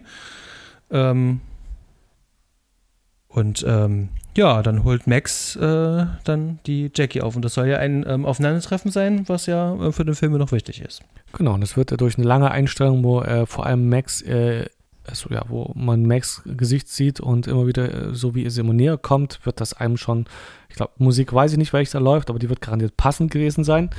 Ähm, mhm. Durch einfach eine sehr ruhig schöne Einstellung wird da klar gemacht, da könnte Interesse bestehen, da passiert was zwischen den beiden. Die äh, es sind exakt zwei Einstellungen. Sie läuft einfach nur diesen Gang, also diesen Weg darunter. Mhm. Äh, es ist gefilmt durch die Gitterstäbe, ziemlich cool gemacht. Und dann sehen wir immer seine Reaktion in seinem Gesicht halt. Und sein Gesicht ist ja eigentlich ähm, ausdruckslos, wenn du es so willst. Mhm. Das sind so kleine, feine Nuancen, aber ja, eigentlich genau. wird uns das mehr oder weniger äh, evoziert durch die Bildabfolge, dass hier eine Verbindung aufgebaut werden äh, soll. Und wir sehen bloß ein ganz leichtes, ähm, ähm, die Augen ähm, sind ein bisschen genau. größer. Ich habe die Szene nämlich nochmal ein bisschen, ich hab, musste mal zurückgedacht. Wie hat er das jetzt gemacht? Wie schafft er jetzt die Verbindung, uns zu verkaufen? Wie macht er das einfach? Und das ist so simpel, das ist ähm, so einfach ähm, und so gut und effektiv Das äh, ist gut, äh, genau, und du hast eben, äh, siehst halt eine ganze Weile auch sein Gesicht, ne? Und das ist, ähm, fällt mir gerade ein, das hat mal die Schlussszene ist ja auch nochmal so eine wunderschöne Szene, wo eigentlich nicht viel passiert. Du siehst nur Jackie Brown, das Gesicht in Großaufnahme. Und da passiert in ihrem Gesicht gar nicht so viel, aber trotzdem siehst du, wie dann äh, alles rattert in ihr und wie sich das verändert. Dann fängt sie an, äh, die Melodie, also so mit die Lippen zu, zur Musik dazu zu bewegen und kannst dir da eine richtige Story zusammenreimen, einfach nur aus dem, was da nicht passiert oder was aus den minimalen Andeutungen, die da im Gesicht äh, zusammen mit der Musik halt und äh, geschehen. Und du kannst mir sagen, was du willst. Ähm, weil, äh, manchmal ist es auch so, ähm, ähm, äh, Musik ist ja, ist ja ein Katalysator, ein Beschleuniger für, für Gefühle, für Emotionen. Ähm, nicht, nicht zuletzt äh, gibt es viele Künstler, die auch äh, äh, bestimmte Erfahrungen ja auch damit verarbeiten. Ähm, und wie die Wichtigkeit von, von, von Musik in einem Film, die wird hier an sowas halt wirklich, wirklich deutlich. Ja, man kann es auch falsch machen. Also es gibt auch dieses, ähm, ich sag, äh, ähm, äh, Fluch der Karibik-Phänomen, äh, wo du einfach mhm. diesen Bombast-Score hast, ähm, wo die Musik einfach überhaupt gar keine Bedeutung mehr hat, außer einfach diesen ganzen Film halt zuzukleistern. Und hier ist es aber so pointiert eingesetzt. Hier ähm, ist das ein Verstärker halt von Gefühlen, beziehungsweise soll uns was vermitteln. Und diese Musik ist so, so universell, auch wenn sie so ähm, äh, in einem Genre und in einer Zeit so verhaftet ist, nämlich den 70ern. Und dann ist es auch noch schwarze, soulige, funkige Musik. Ähm, und dass die jetzt sozusagen auch ähm, als universelle Sprache in diesem Film eingesetzt wird und vor allen Dingen von einem Großteil der Rezipienten auch akzeptiert wird. Das finde ich echt cool. Also, äh, kennst du irgendwas, äh, wo du sagst, ähm, da treffen sich alle irgendwie bei der Musik? Also, äh, da kriegst du sie alle zusammen. Nee. Kannst sie damit abholen? Finde ich, es ist echt mhm. schwer. Und ich finde, die Musikauswahl, die er da jetzt hier getroffen hat, die ist halt wirklich echt gut. Und es tut ja auch was äh, ja. mit der Szene. Also, es geht nur mit dem, mit dem Songs. Das macht er, ja, setzt er einfach perfekt ein also man, man könnte ja so ein Experiment machen und sagen, alles klar, ähm, ich nehme jetzt so eine Szene und mache da einfach mal andere Musik drunter. Gucken, wie das funktioniert. Ich würde dir garantieren, die, dass das nicht funktioniert. Ja, vor allem, wenn es dann noch äh, direkt auf den Song so äh, das Timing ab, äh, ne, also wenn es, wie du gesagt hast, dann wahrscheinlich noch die Szene, im, äh, die Musik im Hintergrund lief, dann ähm, es funktioniert auf jeden Fall. Ich glaube nicht, dass jemand diese Szene sieht und nicht weiß, was also äh, ziemlich einfach. Ich hatte das ähm, äh, gesehen bei Carpenter, als wir hier die ähm, äh, äh Fürsten der ähm, Finsternis, Finsternis Dunkelheit, hm. ähm, ich glaube Prince of Darkness halt gesehen ja. haben. Und diese ähm, Anfangsszene, wo der über den Campus läuft und äh, einfach nur das Mädel halt sieht. Und das sind wirklich nur drei Kameraeinstellungen, die uns suggerieren sollen, alles klar, äh, der hat Interesse an ihr. Und ähm, das reicht auch schon. Mhm. Ähm, wenn ich dann ähm, äh, diese expositorischen ähm, Bomben sehen äh, äh, in irgendwelchen ähm, TV-Formaten, ähm, wo dir das auf einer äh, äh, äh, Wortebene mitgeteilt wird und ähm, Schauspieler in Anführungszeichen SchauspielerInnen ja mhm. ähm, diese Emotionen ähm, so brutal äh, äh, überziehen halt, ähm, weil sie denken, ähm, ja, so würde ich reagieren, aber wir müssen es bildhaft machen. Nein, du brauchst bloß eine gute Bildabfolge, finde ich. Du brauchst ähm, eine gute Geschichte, wo es vor allen Dingen mhm. auch in sich schlüssig ist halt. Also dieses klassische Show, don't tell. Ja, mich interessiert das nicht, wenn jemand sagt so, oh, ich glaube, ich liebe ihn und sagt das zu einer Freundin. Das ist so, es tut weh. Also, das, also mir tut das richtig weh. Und ähm, der Film macht genau das Gegenteil davon. Das ist so schön. Das, äh, ich kann mich da gar nicht ähm, genau, ist, satt sehen. Und deswegen. Ja. Der packt das schön in Bilder einfach und du musst es daraus dir rausziehen. Und das, und das ist. Macht er gut. Was, was äh, schöne Überleitung, weil du sagst, äh, der packt das schön in Bilder. Ähm, wir haben jetzt hier so ähm, ein paar Szenen. Ähm, die sind auch echt toll gemacht. Äh, er nutzt sogar hier bei einer von diesen Szenen, die jetzt hier kommen, ähm, die beiden gehen jetzt hier, nachdem er die abholt, nochmal ein Trinken, unterhalten sich ein bisschen. Danach äh, besucht Ordell nochmal äh, Jackie bei sich zu Hause. So ähm, in, in, diesem Bereich äh, vom Film bewegen wir uns. Ähm, da gibt es sogar einen Splitscreen. Das finde ich cool. Den kann ich mich gerade nicht erinnern. Das ist ein Splitscreen, da siehst du, ähm, äh, wie äh, der Ordell bei Jackie ist und mhm. der hat schon die Handschuhe an und so und das ist eine bedrohliche Szene. Ja, ja, ja. Und dann schiebt sich dann auf einmal von, von links sozusagen das Splitscreen auf und dann siehst du dann halt einfach nur, wie äh, der der Max äh, im Auto dann halt einfach nur fährt und wieder ähm, äh, zurück in, seine, in sein Büro halt fährt und äh, noch so ein bisschen so hm, hm, hm, ist. Genau. Ähm, soweit dazu, aber ich wollte eigentlich äh, auf die Bilder kommen, weil ja. Die Kameraarbeit, wir hatten es ja schon gesagt hier, äh, der ähm, Navarro, der, der Kameramann, ähm, ich mag das ja, wenn ein Film in äh, anamorphisch gedreht ist und dieses schöne ähm, Letterboxd-Format hat, ja, dieses schöne Breitwand. Und mhm. Tarantino mag das auch. Mhm. Aber Tarantino wusste auch ganz genau, dass es dieser Film nicht braucht. Und ich finde das super spannend. Er nutzt sozusagen, also ich fand den Film absolut toll fotografiert und schön gemacht, aber der ist so, ähm, wie kann ich sagen, es ist nicht überzeichnet, es ist nicht künstlerisch überhöht, das ist nicht so ähm, auch äh, um der Nostalgie wegen, wie es zum Beispiel The Hateful Eight gemacht hat, also wo du da wirklich ähm, äh, krasse äh, Kamerafahrten ähm, und sonst irgendwas hast, wo, wo dieses Format ausgekostet wird, sondern er erzählt einfach nur einen Film und er braucht einen verdammt guten Handwerker, der das macht halt, aber der will da sozusagen keine, ähm, der will das Format nicht äh, äh ausnutzen, auskosten, auch um seiner selbst mhm. willen, weißt du, kannst du mir folgen, sondern das Absolut. ist einfach mhm. nur story-driven die Story muss vorankommen, ich brauche die genau. Bilder dafür, bring mir die Bilder und die sollen einigermaßen, also einigermaßen, die sollen halt einfach gut aussehen. Und nutzt eben halt ein Standardformat. Und ich fand es jetzt gerade interessant zu lesen, dass dieses Negativ, was die hatten, viel größer war. Also, mhm. ne, also das war, okay. wenn das jetzt hier ähm, so groß war, dann haben die es noch ein bisschen gecroppt halt, also ein bisschen reingegangen halt, ähm, um sich diesen um diesen Bereich, den wir in dem Film sehen, und zwar das 16 zu 9 Verhältnis ist das ja dann. Aber das Bild war nach oben sozusagen noch ein bisschen größer halt. Das heißt, du kannst noch reframe eigentlich am Ende. Du kannst dir noch ein bisschen was aussuchen.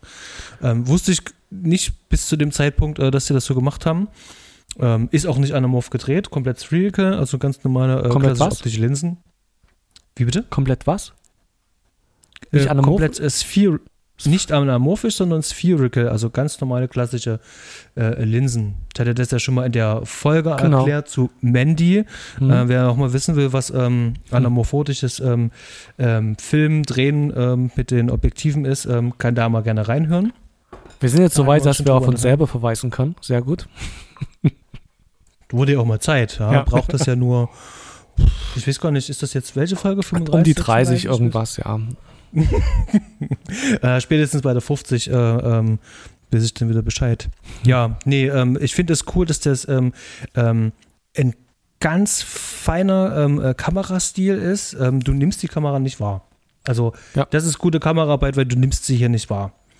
Ähm, Mhm. Und es ist gut geleuchtet, das ist so dezent. Also wenn wir jetzt zum Beispiel hier bei, wenn ihr jetzt mal bei Filmgrab schaut, Fred ja auch, da siehst du immer, dass dieses äh, äh, eine Seite vom Gesicht immer im Schatten liegt. Also du, du arbeitest wirklich so mit, ähm, mit einem, du schaffst damit richtig schön viel Tiefe. Und ähm, ja, und was ich sagen wollte, weil du gesagt hast, äh, also mein Eindruck war, ähm, wenn ich jetzt mal äh, so einen typischen Steven Spielberg-Film äh, nehme, du hattest ja gesagt, so die, äh, dass er das Format nicht ausnutzt und so weiter. Du hast eben bei Steven Spielberg, hat man es, als nehme ich als, als Beispiel, so als für astreines, episches Hollywood-Kino, wo du sofort siehst, das ist Hollywood, da wird ganz großes Kino aufgefahren, hast du eben hier von Anfang an nicht. Also du hast eben irgendwie das Gefühl, dass es wesentlich einfacher gedreht wurde, dass, äh, dass es äh, im, ja, ich kann es äh, schlecht beschreiben, also weil es sind ja echt viele schöne Einstellungen, aber die wirken halt nicht so krass mit Licht, also, also Licht schon, so wie es meinst, aber ähm, bei Spielberg denke ich oft an, dass noch irgendwie die Lichtstrahlen richtig zu sehen sind und du hast Staub, der in der Luft flirrt und irgendwie ähm, mhm. so da, äh, dass da irgendwie der Raum nochmal richtig aufgearbeitet wird und dass da nochmal ein Sepiaton reingehauen wird oder irgendwie so ein, also irgendein Filter, der irgendwie einen Film noch äh, noch ein bisschen leicht verfremdet äh, oder ein Grauton oder was immer, sondern da hast du das Gefühl, es ist wirklich fast wie mit einer Videokamera, also, äh, also Kamera, das jetzt äh, also sehr, so, es wirkt nicht billig, auf keinen Fall nicht. Das hatte ich bei irgendeinem anderen Film ja schon mal gesagt, wo man so das Gefühl hatte, es wirkt sehr nach äh, selbst gedreht oder mit der Handykamera, das hier nicht, aber es ist trotzdem vom Bild her irgendwie, als möchte, als möchten die wirklich nah dran sein und nicht Kunst sein, also von Einstellung her, äh, sondern wirklich einfach die Leute erzählen lassen. Und das in auch pop, in sehr poppigen Farben. Also von, von Farben her wirkt es halt nicht künstlerisch, sondern irgendwie fast so ein bisschen mehr wie Fernsehfarben. Also so einen, äh, wir machen, hauen jetzt nicht 20 Filter drüber, sondern machen so ein, so wie man die Menschen halt kennt. Weißt was, was du meinst, ist, der, Film hat so äh, was Natürliches. Ähm, ja. Das ist nicht überstilisiert. Das, was du meinst mit diesem Hollywood-Look, also wo du äh, einen Raum hast, wo immer Haze drin ist, um das genau. Licht sichtbar zu machen. Genau. Also Haze ist sozusagen ja, in der Nebel oder was, so, Dunst oder sowas, genau. Genau. Was du ähm, in jedem Ridley Scott, Tony Scott Film hast, ähm, genau, äh, überall hast du das halt. Ähm, das gibt dem Raum ja auch nochmal Tiefe. Und der äh, Film hier, der hat so eine Natürlichkeit. Und genau. das ist ja auch dem Genre, dem man sich hier auch verpflichtet fühlt, nämlich ähm, äh, dem Black Exploitation oder allgemein Exploitation-Film. Die haben ja mit einfachen Mitteln gedreht. Genau. Jetzt hast du hier aber nun verdammt guten Kameramann, der weiß genau, was er da halt macht. Und ähm, Tarantino sagt ihm einfach nur: Pass mal auf, ähm, ich will das ganze Shishi gar nicht haben. Wir achten jetzt einfach nur darauf, dass wir die Frames haben, wie wir sie haben, dass wir die Geschichte erzählen können. Wir können kleine Kamerafahrten vielleicht machen, kleine Tracking-Shots. Das können wir alles gerne machen. Aber lass uns mal versuchen, mit ganz viel Available Light zu arbeiten, also mit ähm, mhm. dem verfügbaren Licht. Ja, ähm, es ist sozusagen auch clever gewählt, natürlich dann ein Haus am Strand zu haben und eine riesengroße Fensterfront, ja. ja. Da haue ich dann halt einfach äh, eine äh, 20 kW ähm, Achi äh, rein und kann das auch in der äh, Nacht äh, noch drehen und es sieht aus wie am Tag. Da habe ich eine einzige Lichtquelle und kann dann drinnen mit ähm, Reflektoren und mit Negative Fills das Licht noch ein bisschen lenken und so und muss aber jetzt nicht großartig irgendwelche Lichtspots halt setzen, sondern kann auch an äh, Original Locations halt drehen, was glaube ich auch so ein bisschen so hier auch der Plan dahinter ist. Das sieht nämlich auch nicht nach Studio aus, sondern das sieht wirklich nach nach, nach, nach äh, echten Sets aus, nach echten ja, Wohnungen genau. sieht es halt auch aus. Das sieht einfach, das sieht echt aus. Ne? Du hast ja auch, wenn du jetzt irgendwelche Dramen nimmst, äh, Hollywood-Dramen, die trotzdem versuchen, echte Geschichten zu erzählen, hast du dann oft trotzdem noch so ein, du merkst halt, da ist ein Stil dran, so eine, eine, eine, eine was Artifizielles drin. Und das hast du ja einfach nicht.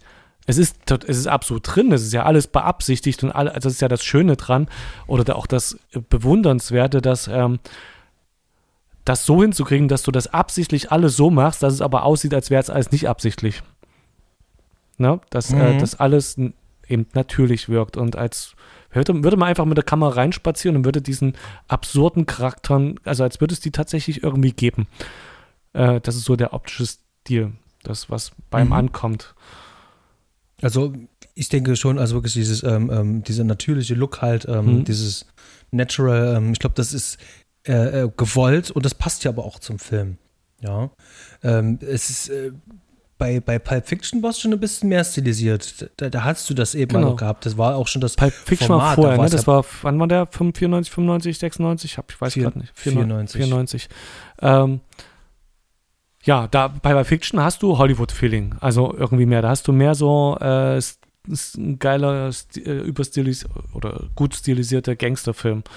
Äh, da kommen auch diese die Kameraperspektiven, die da ein bisschen ungewöhnlich gesetzt sind, kommen bei Pulp Fiction mehr raus, wie jetzt geht es wirklich auch um geilen Stil, irgendwie was richtig schick zu machen. Und hier bei Jackie Brown hast du nie das Gefühl, hier geht es um schick, um wirklich darum, schön auszusehen. Also und mhm. Es ist sozusagen alles der ähm, wirklich äh, dieser, dieser ähm, wirklich stringenten Story ähm, ähm, ähm, verpflichtet und ordnet sich darunter. Ja. Und ähm, ich habe das auch ein bisschen genossen. Ich mag natürlich das, wenn es so ein bisschen so äh, überstilisiert ist, Michael ja. Mann-mäßig. Ähm, ähm, Vestia mag ich, aber hier, hier passte das so gut und das gibt diesen schönen erdigen Charakter.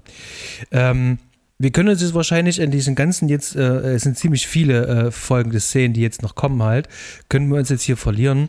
Wir können es vielleicht ja. auch ein paar kleine paar kleine Sprünge machen, ähm, weil die Jackie und äh, der, der Max, die kommen sich jetzt noch ein bisschen näher.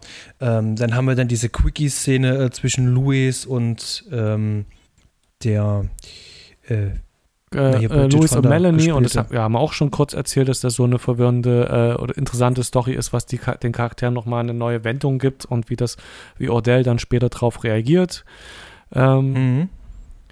Genau, äh, dann. Ähm, was jetzt spannend ist, und das ist auch für den Film wichtig, ähm, ähm, der heißt, muss ja ein bisschen vorangetrieben werden.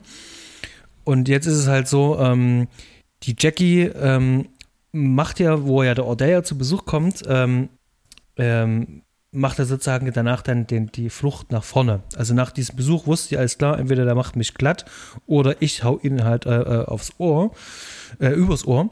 Ja. Und ähm, macht jetzt doppeltes Spiel. Die bringt alle auf den gleichen Stand. Alle Seiten wissen eigentlich Ja. Bescheid. Mhm. Und sie ähm, ähm, ähm, weiß aber, was sie jeder Seite so immer äh, sagen kann. Also spielt es sozusagen ganz gekonnt aus. Und der Film setzt jetzt sozusagen so nach dem ersten Drittel, setzt er jetzt langsam sozusagen äh, diese ganzen Spuren, um das in, in Bewegung zu bringen. Und da passiert ziemlich viel. Also mit diesen, Ja. mit diesen Lieferungen, dass wir sozusagen eine Testlieferung dann halt sehen. Ähm, es ist äh, richtig clever gemacht und er nutzt da halt auch wirklich ganz viele ähm, ähm, äh, visuelle Möglichkeiten, um das umzusetzen. Das hat man irgendwo schon mal in einem Film gesehen, also hat auch ganz viele so, das kommt mir irgendwie bekannt vor im Moment, vielleicht weil ich den Film aber auch jetzt schon zum vierten Mal gesehen habe. Ähm, äh, aber insgesamt äh, finde ich das ganz cool, dass uns sozusagen an diesem Testübergabe schon äh, gezeigt werden soll, so sollte es laufen und das ist das, was beide Seiten wissen sollen.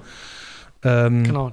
Na, Nur damit sie es, sind, es sind nicht nur, es sind, äh, es sind ja vier Seiten. Also es ist Jackie Brown, es sind die Cops, es ist Odell und dann ist aber auch noch Max, der zuschaut und der in dieser, ähm, in dieser Testlieferung äh, seine Aufgabe auch sehen kann, die er dann in der späteren, na, also es ist ja dann, da kommt ja dieser Twist, dass dann, äh, dass dann auf einmal eine dritte Tasche im Spiel ist. Und dass dann Mhm. nicht nur, also dass dann nicht nur die zwei Leute äh, also die zwei Parteien die Taschen vertauschen, sondern dass auf einmal noch eine dritte Frau vom Nebentisch die Tasche mitnimmt. Und das ist ja dann am Ende der Twist, dass ähm, Max, das ist ja Max Rolle, dass er dann äh, bei der finalen Übergabe, dass er dann schnickern muss, ah, jetzt muss ich in, den Umkle in die Umkleidekabine das, die Geldtasche nehmen. Und dass er derjenige ist, der den großen Jackpot sichert, während alle anderen ausgetrickst sind. Sehr schöne Szene da an dem Kaufhaus. Mhm. Ist auch gut gemacht. Ähm, hier ist wirklich so dieser Build-up, ja, äh, ähm, und äh, für das äh, ganze Setup.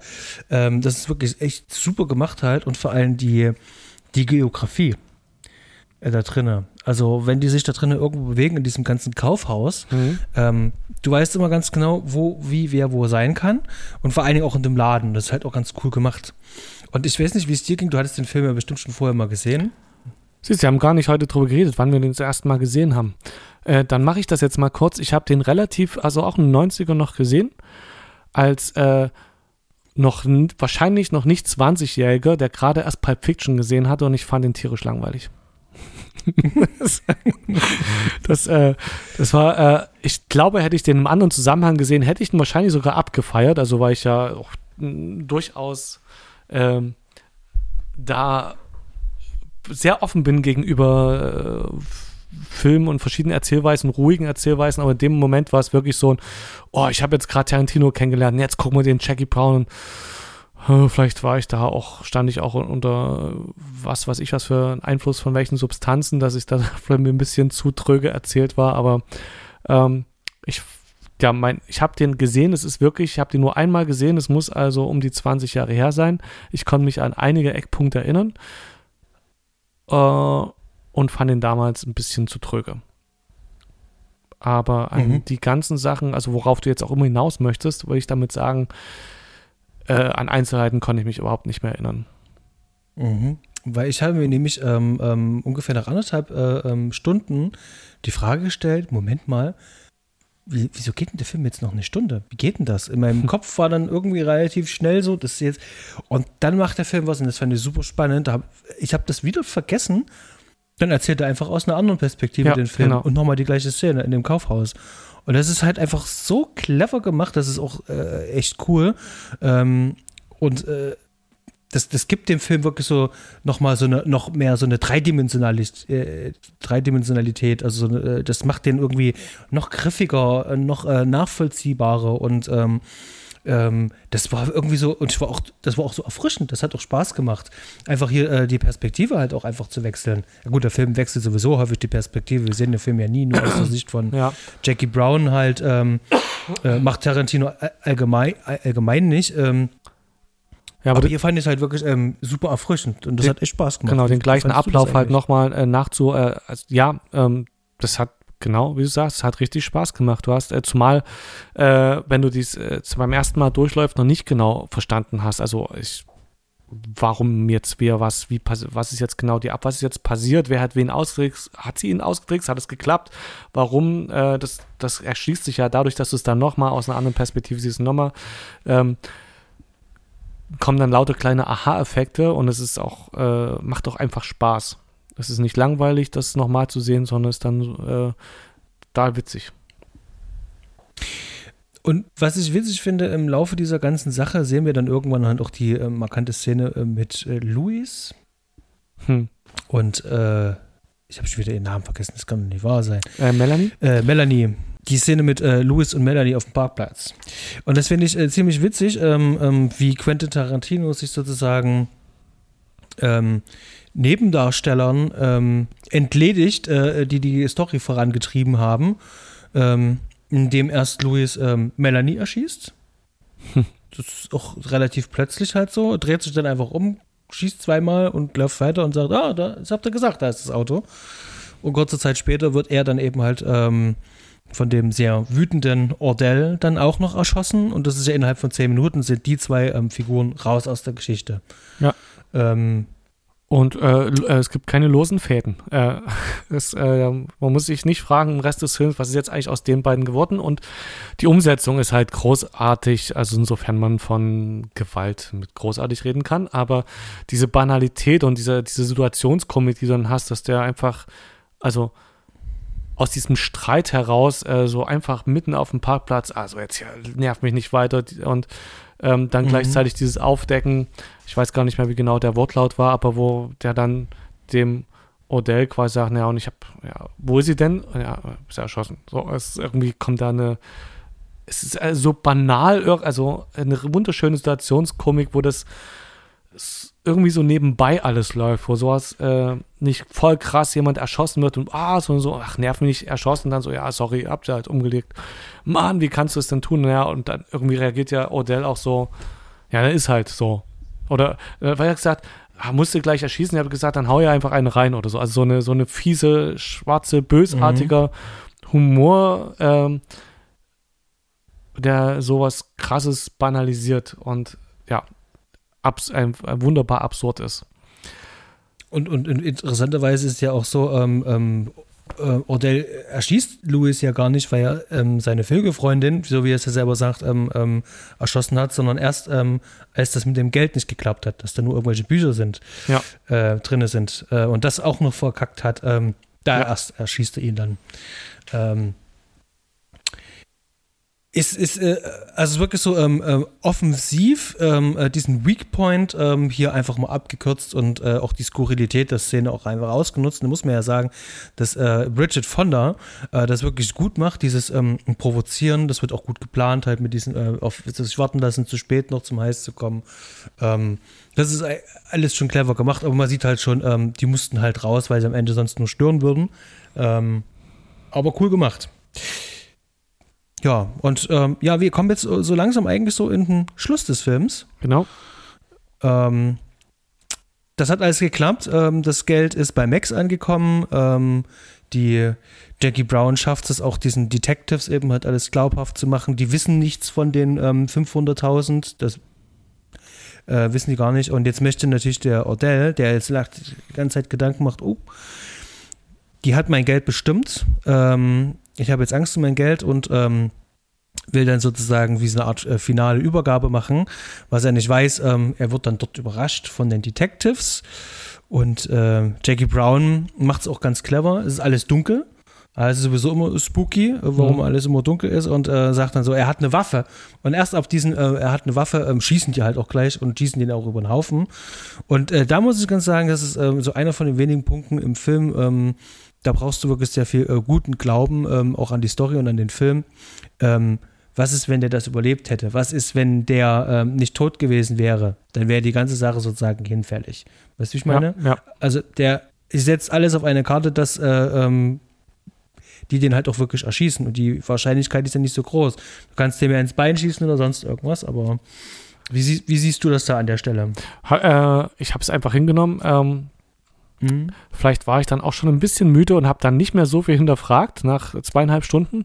Ähm, es ist auf jeden Fall ein Schwachpunkt. Schließlich, äh, gut, man hätte jetzt noch sagen können, ähm, der wird sich ja selber den Cops nicht sagen, dass er eigentlich 500.000 Dollar als Waffenschmuggelgeld erwarten, erwartet hätte. Mhm. Äh, so dass es äh, wahrscheinlich das nicht rausgekommen wäre, aber natürlich hätte sie um ihr Leben fürchten müssen. Ja, ist ein Schwachpunkt auf jeden Fall. Das ist dann zu Recht, äh, ähm, zu Recht gedacht. Es, es, war auch irgendwas mit den mit den Büchern hatten wir auch irgendwas beim Film über äh, äh, überlegt, dass das ähm, ein, äh, ein bisschen gut zurechtgedacht ist, dass das, wenn die die Bücher irgendwie gesehen hätten, sich hätten denken können, wozu die Bücher in der Tüte, ne? Wenn, äh, mhm. wenn die das, äh, den, äh, wenn die äh, Odell schneller verfolgt und gefunden hätten und hätten auch die Cops dann gedacht, oh, die haben, wie denn das? Warum sind da Bücher in der Tüte? Zum Beschweren? Also, ne, also da war, ja. hätten auf die Spur kommen können, das war so ein bisschen ähm, schwierig, aber man nimmt es hin. Also ich nehme ich bin mhm. ja so und mhm. so ein sehr gutgläubiger Mensch und denke mir, wenn der Flow stimmt und äh, dann nehme ich Logiklöcher gern in Kauf. Die dürfen halt nicht zu groß klaffen. Oder der Rest muss mich einfach genug packen. Dann. Mhm. Und das, was da jetzt sozusagen so an Logik so ein kleines bisschen, ähm, ich sag mal so einen Abzug in der B-Note vielleicht geben würde, äh, das macht das komplette Ende dann aber auch wieder wett. Mhm. Also dann nochmal das äh, Aufeinandertreffen von äh, Jackie und Max äh, dann nochmal in seinem Büro. Und das knistert. Und das ist toll. Und ich sehe das auch so gerne. Ich habe da auch ein breites Grinsen halt einfach drauf, mhm. weil das sind so eine ganz einfachen, äh, äh, schönen Momente und ähm, die beiden haben aber auch eine Ausstrahlung und eine Chemie ja. zueinander, also miteinander. Das ist, äh, das ist wahnsinnig toll. Das macht einfach nur Spaß. Genau, und dann, äh, man weiß halt nicht, also Jackie fährt dann eben im Auto weg, man hat die Szene, von der ich gesprochen habe, wo sie so lange nur ihr Gesicht sieht und man sieht so erst die Traurigkeit und dann schwenkt das so ein bisschen um ähm, und hast, keine Ahnung, wie lange, ein paar Minuten gefühlt, äh, nur ihr Gesicht, wie es langsam mitsingen, dass die Musik laufen, das ist einfach sehr schön gemacht. Und so ein bisschen mein Anhaltspunkt, wo ich denke, eigentlich ist es ein Liebesfilm, wo über eine Liebe zwischen, Liebes Beziehung, zwischen das Zusammentreffen zwischen zwei, also was man ja auch selten im Film äh, kennt, dass es nicht Teenies sind oder 20-Jährige, sondern mal 50-Jährige, äh, eine Liebesgeschichte von 50-Jährigen und der Film endet halt damit und gibt dem viel Raum, wo ich halt, wie von Anfang gesagt, so ein bisschen denke, eigentlich ist das die Hauptstory und der ganze Rest ist nur, damit wir eine geile Show sehen und Spaß haben und die Story verfolgen, aber im Grunde genommen ist das, was der Film eigentlich zeigen möchte. Das sind zwei reife Menschen, die aufeinandertreffen und vielleicht ja auch zusammenkommen. Wer weiß. Ich glaube jetzt auch gerade mit der Filmgrab-Seite, wo du den Film ja auch nochmal in Bildern nochmal sehen kannst, äh, runtergebrochen, dass der Film wirklich eigentlich nur ein Heist-Film ist, aber um dem sozusagen Leben einzuhauchen und um den ähm, vor allem noch einen weiteren zusätzlichen Antrieb zu geben, diese Liebesgeschichte ausgebaut worden ist. Und dadurch, dass es eben halt ähm, diese kurzen Momente im Film sind, die sind nicht zu kurz, die sind trotzdem ausgekostet, aber mhm. im Vergleich zu dem Rest, zu dem Heist, halt nicht so viel Gewicht hat. Der, ja, ähm, der, Umfang ist klar, so 99 Prozent sind der Heist-Movie. Die Frage ist, ob der Film genauso schön wäre, wenn man die Liebesfilme, äh, wenn man die Szene rausnimmt. Würde der als Heist-Movie eigentlich noch funktionieren?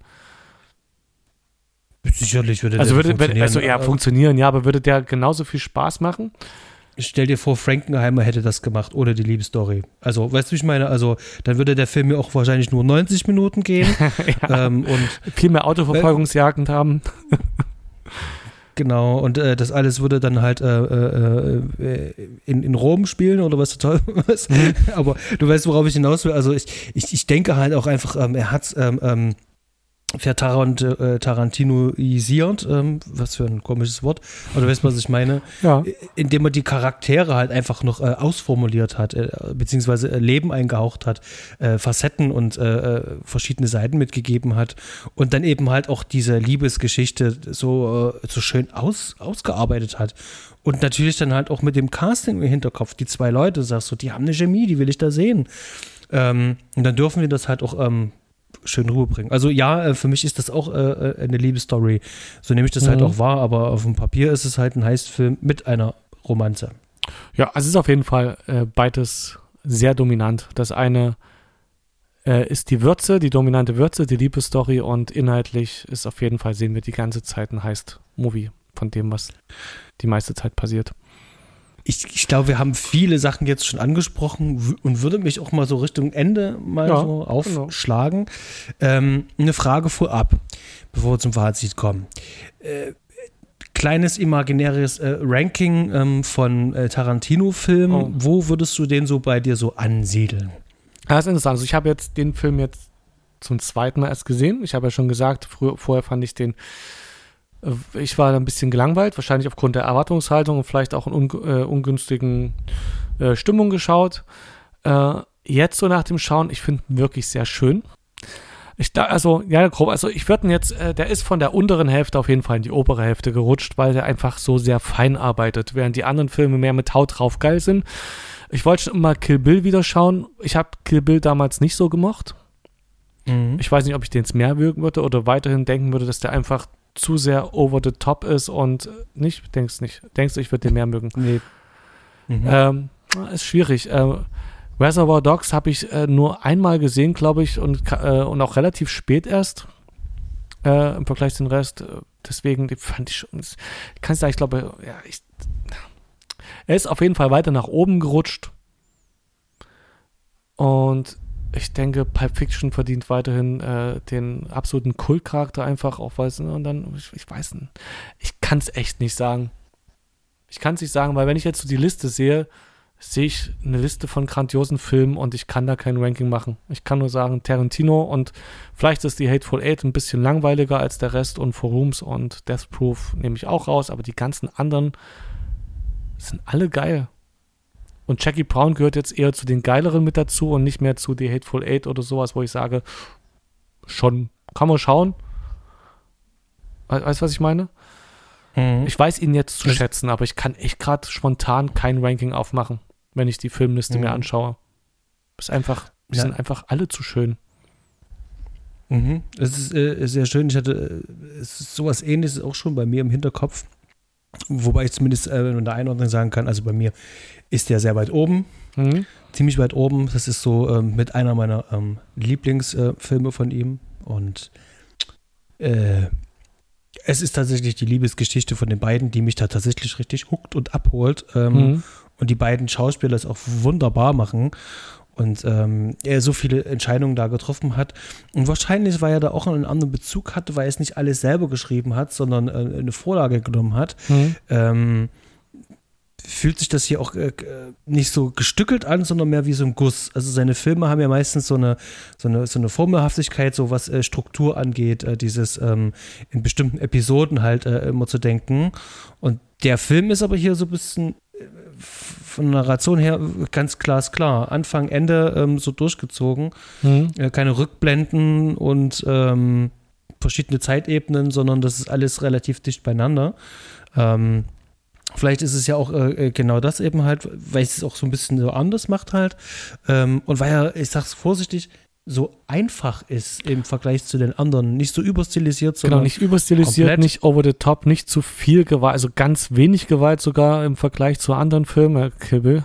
Und äh, nicht so krass eben auf das äh, irgendwie geil aussehen, also oder eben irgendwie anders aussehen, sondern sind die leisen Töne in dem Film, die ich jetzt eben gerade, wo ich beim ersten Mal dachte, oh, ich habe jetzt Tarantino kennengelernt und jetzt gucke ich hier Jackie Brown und hm, gut, ich habe damals wahrscheinlich wirklich bloß Pulp Fiction vorher gesehen gehabt und das war mein erster und dann halt Jackie Brown mein zweiter und dann so, hm, jetzt habe ich irgendwas anderes erwartet, aber jetzt so im ganzen, wenn man den ganzen Katalog bisher kennt, äh, einfach, dass dieses Leise, dass das so gut funktioniert, dass das äh, eher Nuancen sind in dem Film und das Natürliche und trotz äh, viel dezenter das Absurde gesetzt ist, so die ähm, Tarantino-esken äh, Töne, dass sie dadurch irgendwie viel schöner zur Geltung kommen und nicht viel erzählt wird in dem Film, sondern einfach das bisschen, was erzählt wird, ausgekostet wird. Mhm. Und, und eine richtig runde Sache ist zum, im Vergleich zum Beispiel zu Death Proof, finde ich, den ich auch mag an sich, aber der irgendwie äh, nicht, so, nicht so rund gewirkt hat. Mhm. Ähm, und der sich auch viel Zeit ja gelassen hat äh, äh, und äh, Kurt Russell auch großartig einfach war. Aber trotzdem, äh, Jackie Brown ist einfach eine, der fühlt sich richtig rund an als Film. Mhm. Das sehe ich genauso. Ähm, und ist ja auch eigentlich ein schönes Fazit. Ja. Es ist ein sehr schöner Film. Können wir ihn empfehlen? Aber wir können ihn absolut empfehlen und äh, er ist ja wirklich der, wie du am Anfang gesagt hast, wahrscheinlich am schlechtesten bewertetste oder am, am komischsten aufgenommenste vom Publikum und von, der, von den Kritiken her äh, vollkommen zu Unrecht. Ja, also wenn ich hier so. Er sticht halt einfach raus im Vergleich zu allen anderen Filmen. Und mhm. das äh, sollte nicht das Kriterium sein. Mhm. Ja, schöner, ähm, schöner Film bin rundum äh, zufrieden. Ich habe ähm, jetzt ähm, auch bei Letterbox musste ich meine Bewertung dann gleich mal ein bisschen mhm. abändern. Ähm, und ja, es war ein schönes Gespräch, so Auf tollen Film. Fall. Das hat wieder sehr viel Spaß gemacht. Mhm. Ähm, ich weiß gar nicht, was als nächstes kommt. Das nächste kommt ein Gespräch mit dem Stefan. Da genau, werden wir uns ähm, ein bisschen mehr in den Weltraum diesmal verlagern. Sehr schön, freue ich mich schon drauf. Genau, und ähm, am 21.04. werden wir auf jeden Fall wir beide wieder zu hören sein. Da gibt es ein kleines Special am 21.04. Tragt euch das also schon mal in den Kalender ein. Das ist ein wichtiges Datum. Mehr möchten wir an der Stelle aber nicht verraten. Bis dahin, sage ich, bewertet uns, schreibt uns Kommentare, ähm, gebt uns bei iTunes mal eine Bewertung. Wir gräbern da immer noch rum. Ähm, es kommt so immer mehr Follower bei ähm, Twitter mit rein. Und äh, ja, aber irgendwie unsere Download-Zahlen schießen nach oben ohne Ente. Also ein bisschen zumindest. Mm, aber äh, es ist irgendwie so, ähm, wir sprechen sozusagen irgendwie so gefühlt äh, so ins Leere und da kommt relativ wenig zurück. Schade, äh, mit dem schade. einzigen, den ich Kontakt habe, ist selber ein Podcaster, mit dem ich da Kontakt habe. Aber so, so die einfachen Zuhörer, meldet euch ruhig und wenn ihr irgendwelche Fragen oder Wünsche vor allen Dingen habt, dann äh, ja, haut sie einfach mal raus. Ich sag äh, für heute ähm, auf Wiederhören, Fred. Es war sehr schön. Genau. Und bis zum nächsten Mal. Bis zum nächsten Mal. Und Aufnahme stoppt.